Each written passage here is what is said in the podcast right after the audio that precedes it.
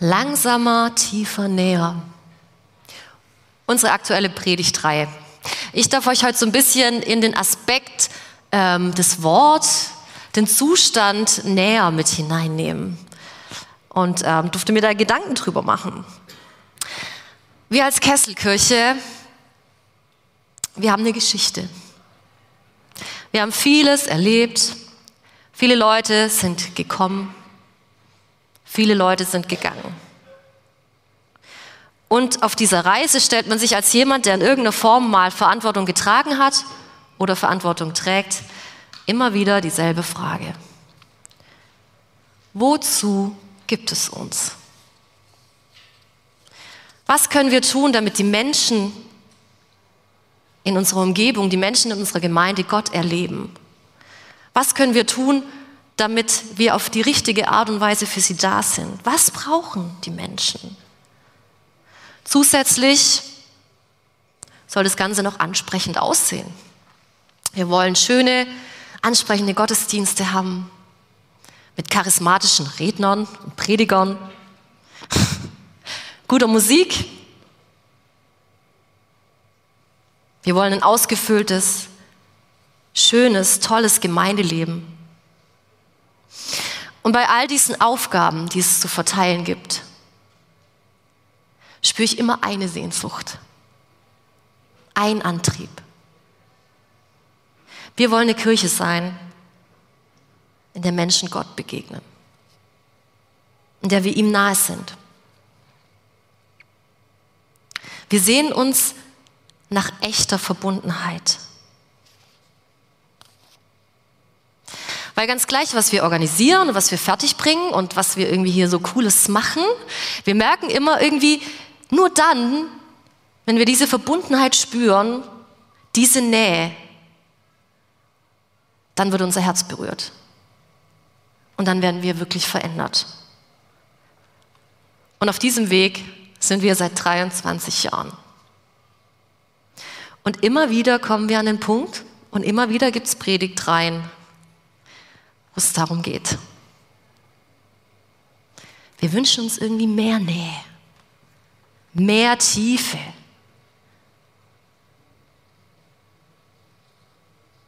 Mehr Verbindung mit denen, mit dem, um den es uns geht, mit Gott. Warum ist es so? Ist es so schwer? So kompliziert? Gibt es noch tiefer, noch näher, noch langsamer? Im Grunde sind es auch nur Komparative, genauso wie schneller, höher, weiter. Mit wem vergleichen wir uns? Mit unserem früheren Ich? Mit anderen Gemeinden? Wie nah ist nah genug? Und warum tragen wir diese Sehnsucht in uns?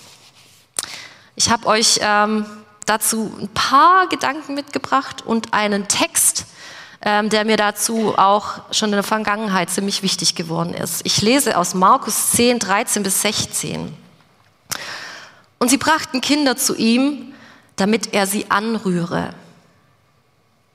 Die Jünger aber fuhren sie an. Als es aber Jesus sah, wurde er unwillig und sprach zu ihnen, lasst die Kinder zu mir kommen und wehret ihnen nicht, denn solchen gehört das Reich Gottes. Wahrlich, ich sage euch, wer das Reich Gottes nicht empfängt wie ein Kind, der wird nicht hineinkommen. Und er herzte sie und legte die Hände auf und segnete sie. Jesus und seine Jünger sind unterwegs. Auf dem Weg lehrt Jesus immer wieder im Großen und im Kleinen. Er heilt Kranke. Die Menschen verfolgen das, was er tut, feiern ihn, verehren ihn, kritisieren ihn. Gerade dieser Geschichte geht ähm, eine Diskussion voraus mit den Pharisäern. Und dann kommen plötzlich Menschen mit ihren Kindern und wollen, dass Jesus sie anrührt. Und die Jünger machen einen auf Bodyguard und versuchen diese lästige Plage von Jesus fernzuhalten. Heilung ja, theologische Lehre auch, Diskussion von mir aus auch noch, aber Kinder, jetzt ist es mal auch gut. Als Jesus das mitbekommt, wird er unheimlich sauer. Hier steht äh, für das Wort unwillig ein Wort, das heißt sehr zornig, sehr wütend. Er wird richtig sauer, weil er seinen Jüngern anscheinend immer noch nicht verstanden haben, worum es geht, was für ihn essentiell ist. Und einmal mehr tut Jesus was Besonderes. Er stellt die Welt auf den Kopf. Er kehrt das Unterste nach oben. So wie zum Beispiel in Markus 10, 43. Wer unter euch der Größte sein will, der sei euer Diener. Oder in Matthäus 19, Vers 30. So werden die Ersten die Letzten sein.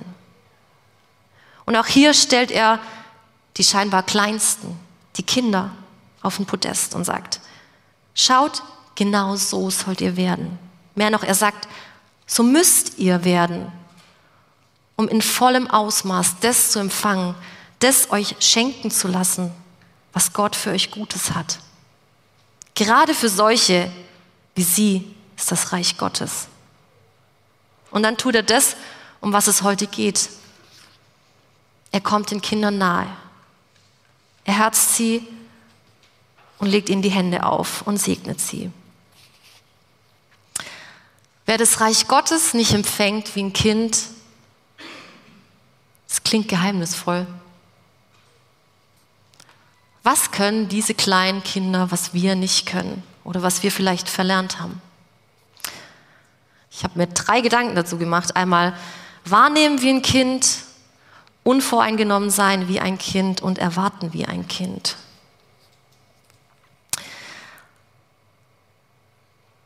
In Vers 15 steht, ich sage euch, wer das Reich Gottes nicht wie ein Kind annimmt, wird nicht hineinkommen. Kennt ihr diese Bemessungsgrenzen bei Achterbahnen, wo man nur reingehen darf, wenn man eine gewisse Größe hat? Ähm, das ist eine Sicherheitsvorkehrung. Gibt es die im Reich Gottes auch, nur andersrum? So, zu groß, sorry, kommst hier nicht rein? Nee, ich glaube nicht. Ich glaube, es geht nicht um Größe. Es geht auch nicht um das richtige Verhalten. Es geht nicht mal nach dem, um das Leben nach dem Tod. In Matthäus 3, Vers 2 steht, erneuert euch, das, denn das Himmelreich ist nahe. Es ist nahe.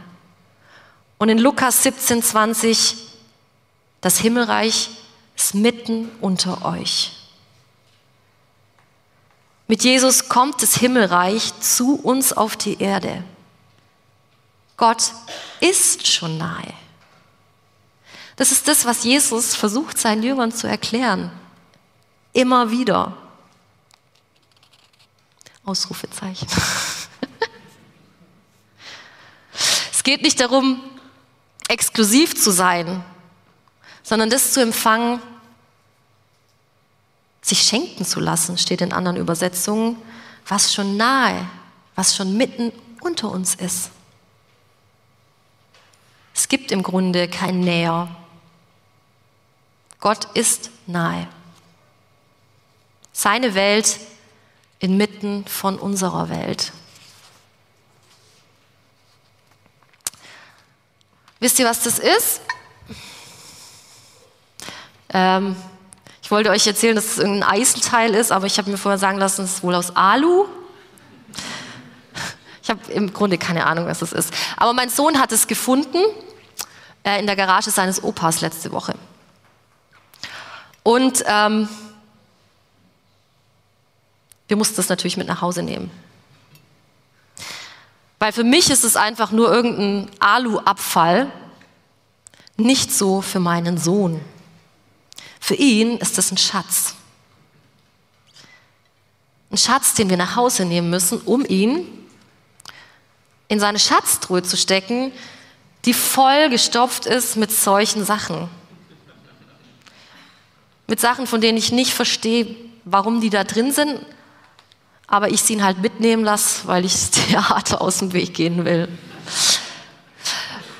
Für mich nur ein Stück Müll, für ihn der Schatz des Tages. Er sieht da was drin, was ich nicht sehen kann. Mit den Augen eines Kindes.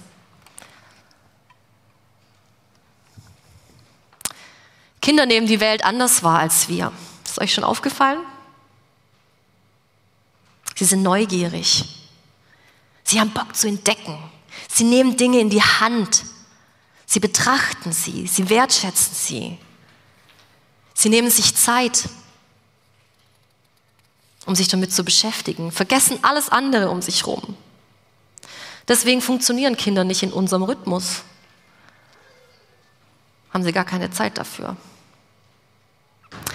Wir Erwachsenen, wir Großen hingegen, wir wollen funktionieren. Wir müssen funktionieren. Wollen, dass Dinge in unserem Leben funktional sind. Und das Leben und die Tage rasen an uns vorbei. Wir haben keine Zeit für Entdeckertouren und Schatzsuche. Wo Weihnachten für ein Kind am 1. Dezember unendlich weit weg scheint, machen wir uns schon wieder Sorgen, dass wir es nicht schaffen, all unsere Geschenke zu besorgen. Mit einem Wimpernschlag ist die Zeit vorbeigereist.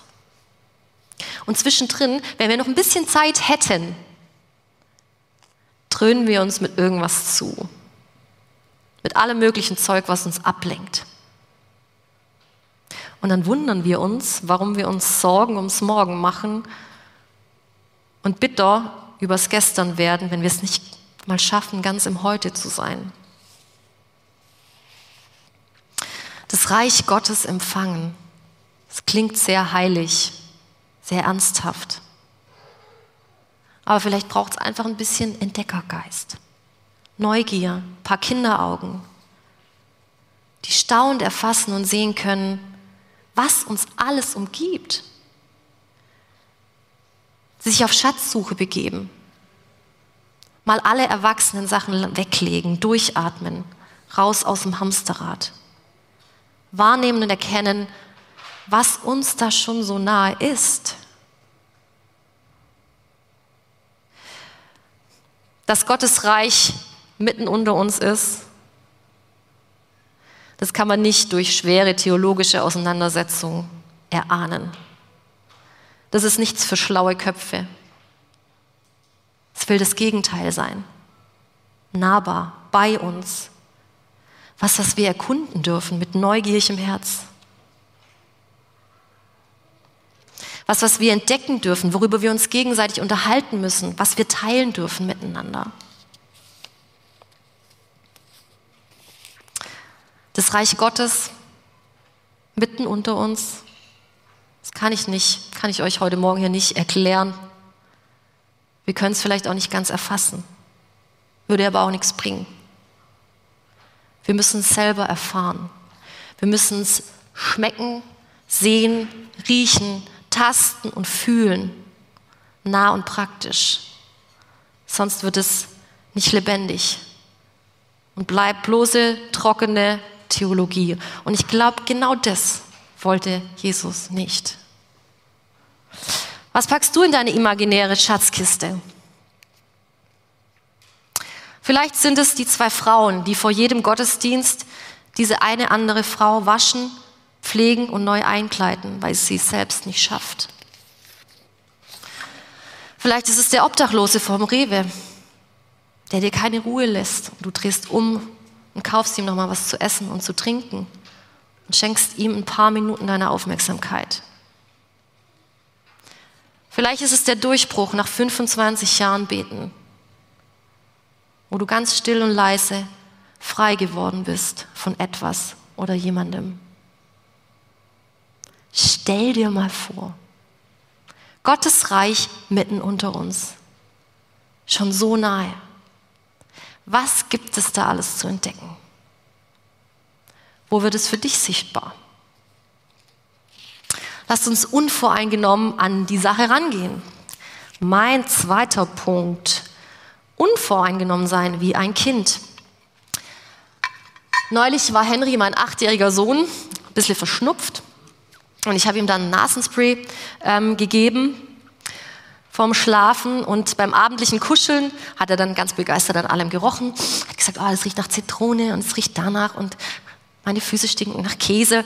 Und dann hat er ähm, an, meinem, an meiner Stirn gerochen und meinte dann, das riecht nach Liebe.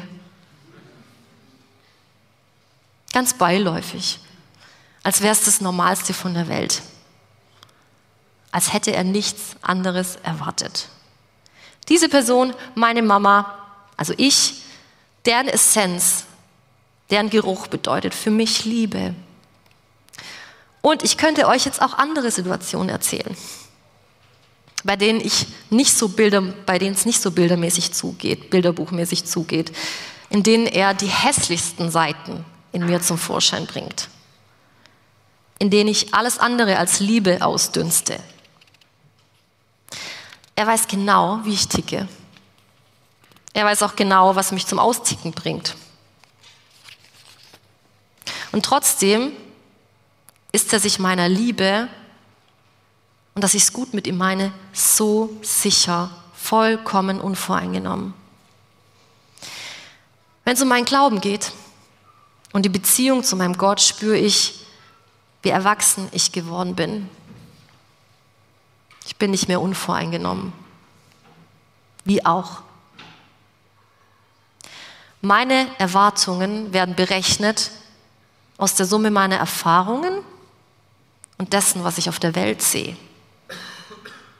Ich beobachte und das Beobachtete bewerte ich und dann ziehe ich meine Schlüsse. Das machen Erwachsene so. Und mal ganz ehrlich, wie kann ich glauben, dass das Himmelreich nah ist und Gottes Reich mitten unter uns, wenn ich mir die Welt so anschaue? Wieso sollte er mir nahe sein und etwas in meinem Leben bewegen, wenn er in anderen Leben so oft nichts tut? Wenn sich das nahe Himmelreich verdammt weit weg anfühlt. Weil Bilder von Krieg und Terror überhand nehmen und ich nicht fassen kann, was Menschen Menschen antun. Gott nahe, echt. Und ich spüre, wie sich das in meinen Alltag schleicht, in mein Glauben, ich Gottes Liebe eben nicht mehr riechen kann. Wie ich diese zynische, kritische Haltung wie einen schweren Rucksack mit mir rumtrage. In der Asbury University im US-Bundesstaat Kentucky findet gerade ein sogenanntes Revival statt. Oh, die Geistens haben davon gehört. Das ist ein geistlicher Aufbruch. Angefangen hat alles mit einem Gottesdienst, mit einem ganz einfachen Gottesdienst. Ich glaube, der war unter der Woche. Ähm, und ein äh, Gospelchor hat zu Ehren des Black History Month einen Gottesdienst abgehalten. Und nachdem der Gottesdienst vorbei war, haben, hat dieser Gospelchor einfach nicht mehr aufgehört zu singen. Haben immer einfach weiter und weiter gesungen. Es war nicht geplant. Da wurden keine Traktate verteilt. Da waren keine bekannten Redner und kein formvollendeter Lobpreis. Seit diesem Gottesdienst haben die dort nicht mehr aufgehört, anzubeten und zu Lobpreisen. Und seither pilgern Studenten und Menschen des ganzen, ganzen Landes dorthin und wollen dort sein, stehen in Schlangen vor dieser Kapelle, weil sie hinein wollen, weil sie spüren, irgendwie ist da was, ich möchte was davon abbekommen. Und was ist mein erster Gedanke? Ach Leute, was wird das jetzt wieder sein? Man kann sich da auch in was reinsteigern. Ne? Man kann sich in so eine Art Trance singen und wenn viele Menschen zusammen sind, dann ist es immer schön und dann gibt es immer so, ein, ja, so eine Art Gemeinschaftsgefühl. Und sowieso Vermischung von Staat und Religion sehe ich eher schwierig, gerade in Amerika. Ja, so denke ich manchmal.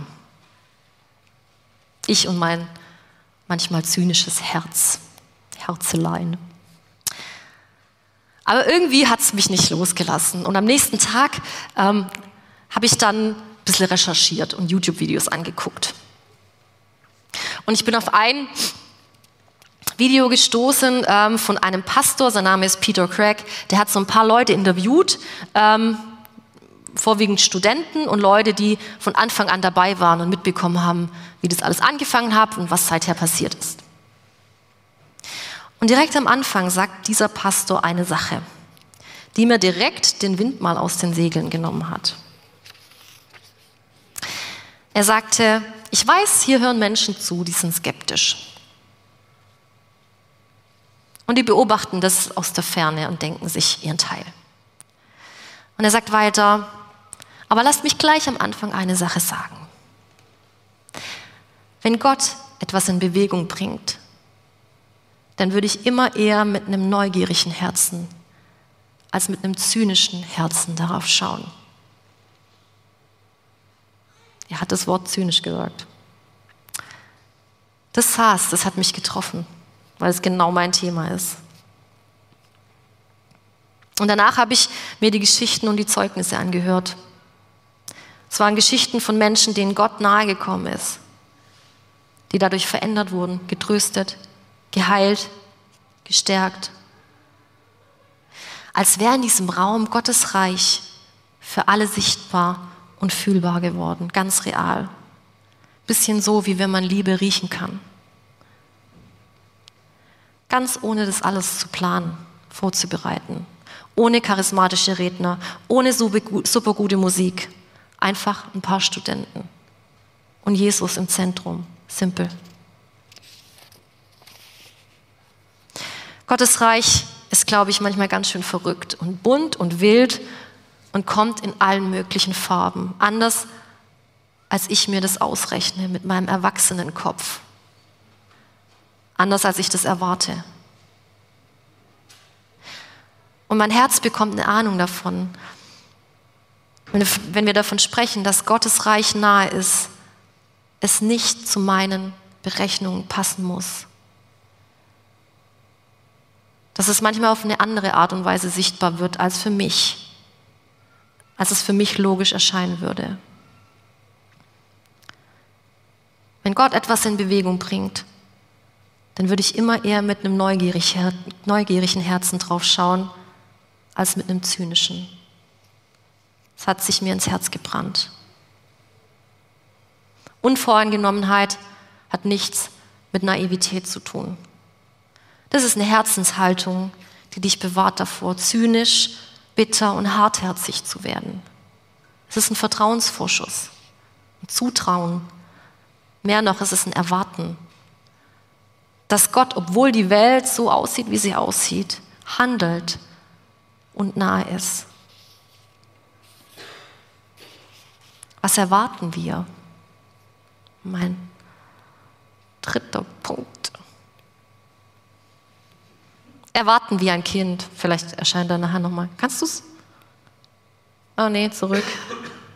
Ja, erwarten wie ein Kind. Ah, wir können auch gleich weitermachen. Äh, ich schätze mal, die Szene der Kindersegnung lief nicht so ab, dass die Kinder ganz ruhig und gesittet zu Jesus dahin kommen. Es gibt so Bilder, da sitzt Jesus mit seinem Gewand, der weise Jesus mit seinem Wallegewand da und die Kinder sitzen vor ihm und ähm, ich glaube, das ging anders zu. Warum glaube ich das? Weil ich lesen kann, wie genervt die Jünger sind. Sie fuhren sie an.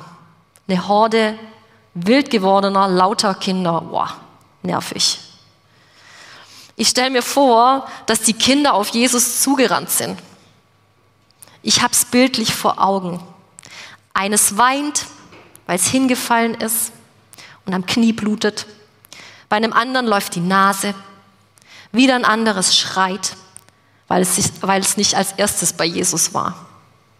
Sie haben kleine, schmutzige Gesichter und alle wollen nah zu ihm, wollen ihn anfassen, ziehen an seinem Rockzipfel, sind gespannt und voller Erwartung. Was kommt jetzt, Jesus? Alle Augen auf Jesus. Kinder erwarten rund um die Uhr und permanent, irgendetwas von den Personen, die ihnen nahestehen. Sie leben in einer Art Selbstverständlichkeit. Ich habe Hunger, ich habe Durst, ich will mal wieder in Müller, ich will was Süßes, ich will zocken, ich will Fernsehen, ich will in deinem Bett schlafen, ich will bei dir sein. Ich will, dass du rund um die Uhr und immer und überall für mich da bist. Meine Welt funktioniert nur mit deiner Welt. Du bist meine ganze Welt. Und sie erwarten vor allem eins, sie wollen in unserer Nähe sein, zumindest bis zu einem gewissen Alter. Näher geht es manchmal gar nicht, wenn ich drüber nachdenke, wie die an mir kleben manchmal nachts und auf mir drauf liegen. Und wir wissen alle, diese Erwartungshaltung ist gerechtfertigt. Denn wir geben ihnen diese Nähe gerne, sind für sie da und erfüllen ihre Bedürfnisse. Letzten Samstag habe ich mich mit einem Freund über dieses Revival in Asbury unterhalten. Und er meinte, ja, ja, er hat davon schon gehört. Aber wozu? Das war alles, was er gesagt hat. Aber wozu? Was ich dahinter gehört habe, war wozu?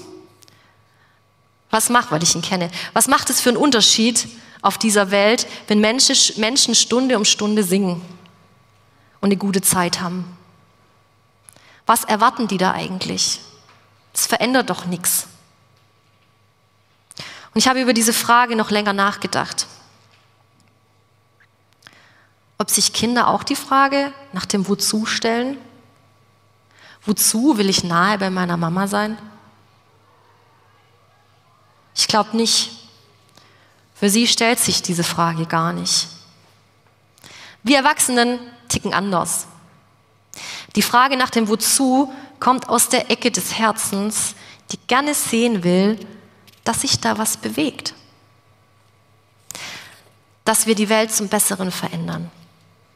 Dass wir einem Auftrag nachgehen und uns nicht nur gemeinsam einigeln und Feel Well Lobpreis-Sessions machen.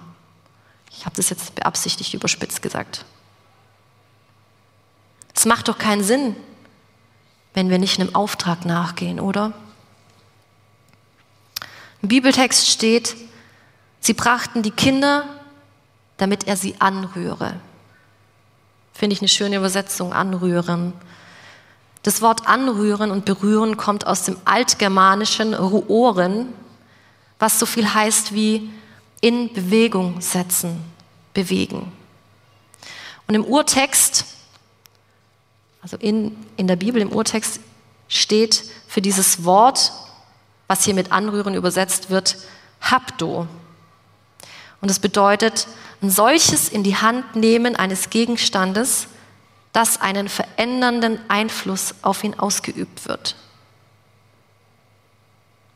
Ich glaube, in Gottes Reich soll sich unbedingt was bewegen. Aber nicht wir sollen bewegen. Und das ist manchmal ganz schön schwer. Sondern Gott möchte uns bewegen, indem er uns nahe ist das ist eine gesunde Reihenfolge. Nicht aus unserer Kraft, sondern aus seiner, dem unbewegten Beweger.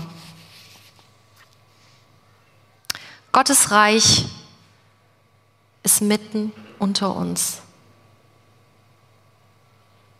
Nahe, näher geht nicht. Und Gott wünscht sich nicht nur, dass wir das annehmen und wahrnehmen, sondern dass wir Teil davon sind. Gottes Reich ist nichts Starres, kein festgemauertes Schloss. Es ist was Dynamisches, Organisches, Lebendiges mit ihm im Mittelpunkt. Voll mit Menschen wie dir und mir, die sich nach Gottes Nähe sehnen, sich von ihm berühren und bewegen lassen wollen. Und wir dürfen erwarten, dass Gott, obwohl die Welt, wie sie aussieht, aussieht, wie sie aussieht, handelt, Dinge bewegt und uns nahe ist. Uns nahe ist in unserer Gemeinde, unserem Leben und durch uns als Gemeinde und unser Leben.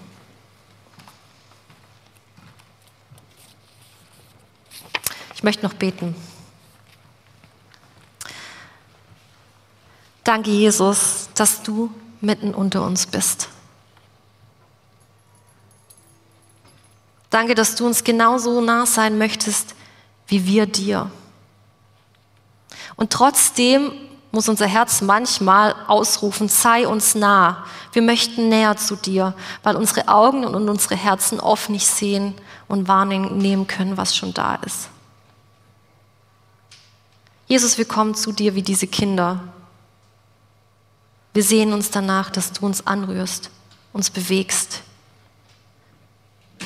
Bewege uns. Dein Reich komme. Amen.